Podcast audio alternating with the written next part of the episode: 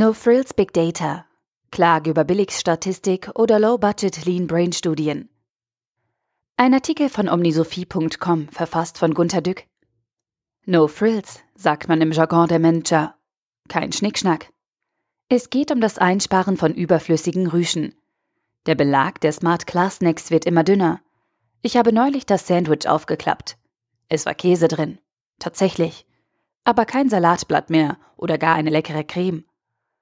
Zum Weltspartag gibt es wahrscheinlich bald nur noch Rubbellose, wie bei der Rive. Wozu man sich nur wieder einmal irgendwo einloggen muss. Das Convenience Food auf den Konferenzen wird immer einheitlicher. Ravioli, Fisch, Huhn. Neuerdings Currywurststücke in viel Soße und Brot. Kein Schnickschnack. Man geht schließlich auf die Konferenzen, um etwas zu lernen und an den Ständen umworben zu werben. Und die hohen Eintritte sind doch ganz bestimmt nicht für Ablenkessen gedacht. Mir kommt es nun so vor, als würde diese Sparhaltung auch in die Analyseabteilungen der Unternehmen einziehen, die wichtige Entscheidungen auf immer dürftigerer Datenbasis vornehmen. Früher gab es ja noch sogenannte repräsentative Umfragen, die viel Mühe machen und entsprechend Geld kosten und ihre Zeit brauchen. Heute lässt man über die Vergabe von Bachelorarbeiten Billigstudenten schnell mal Umfragen und Experten machen.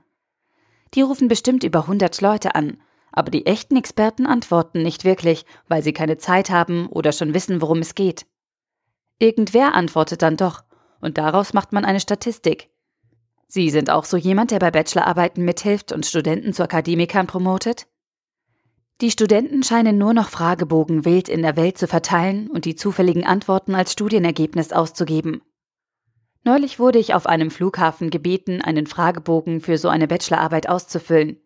Wir saßen ja alle am Gate und warteten, und die junge Dame bat so nett. Erste Frage: Wann begann Ihre Reise? Ich fragte sie, was sie damit meine. Ich war ja auf der Rückreise, meinte sie, wann ich daheim aufgebrochen war oder wann ich heute Morgen im Hotel auscheckte.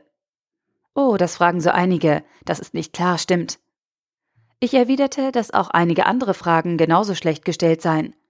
Sollte sie den Fragebogen nicht überarbeiten? Das hatte sie erwogen, aber ihr Professor meinte, sie solle es zu Ende bringen. Es sei zu viel Arbeit, alles noch einmal solide auszuarbeiten. Die Fragebogen waren schon gedruckt. Pech für die Wissenschaft. Ach, so habe ich mich auch bei Fragen in Unternehmen, bei Umfragen zu Produkten und bei irgendwelchen Kennzahlenabfragen gefühlt. Wer bitte fragt denn das und warum? Warum kann ich so viele Fragen nicht verstehen? Und warum muss ich sie unbedingt nur irgendwie beantworten, damit etwas dasteht, um in einer sinnlosen Statistik verwurstet zu werden? Ich brauche Zahlen, die meine Businessvorschläge unterstützen. Besorgen Sie welche. Oh, man würde doch denken, Zahlen würden die Qualität der Entscheidung erhöhen und nicht einfach einen vorher gefassten Entschluss stützen. Die Billigstatistiken sind aber wirklich meist nur zum Rechtgeben da, gar nicht so sehr um Erkenntnisse zu sammeln. Deshalb dürfen sie auch billig sein von der argumentativen Substanz und von den Kosten der Zahlenerhebung her. Krass, oder? Überall reden sie von Big Data, aber in Wirklichkeit huscht man nur über die Daten. Eine schnelle und vorteilhafte Zahl für die PowerPoints tut es meistens schon. Wenn ich so etwas schon lese, der Markt für intelligentes ABC wird in den nächsten zehn Jahren auf XY Billionen Euro anwachsen. Mit ein bisschen Billigstatistik wird schwer Eindruck gemacht. 83 Prozent der Berufe verschwinden. Oder in 10 bis 20 Jahren werden Babys 3D ausgedruckt. Diese windigen Vorhersagen nennt man Ergebnisse der Zukunftsforschung, die dann von Zukunftsforschern vor großem Publikum vorgetragen werden. Sie treffen auf erstaunlichen Glauben. Man glaubt irgendwie alles, was ideal klingt oder zwar furchterregend droht, aber noch nicht konkret mit Veränderungen droht. Man vertraut allem, was jetzt im Augenblick keine Arbeit oder Probleme macht. Alle reden von AI oder KI, der aufkommenden künstlichen Intelligenz. Jeder weiß jetzt angeblich alles, weil die Computer ja die Antworten ausspucken. Aber dann gehen Kodak, Nokia oder die Buchclubs über die Wupper und der Handel scheint nicht zu bemerken, dass das Bestellen im Internet vom Aufkommen der Tablets beeinflusst wird. Vielleicht macht die Billigstatistik auch so dumm, weil man die falschen Fragen stellt. Unten in der Sparkasse hier in Waldhilsbach fragte ich, ob der Berater denn nichts vom Internet merkt.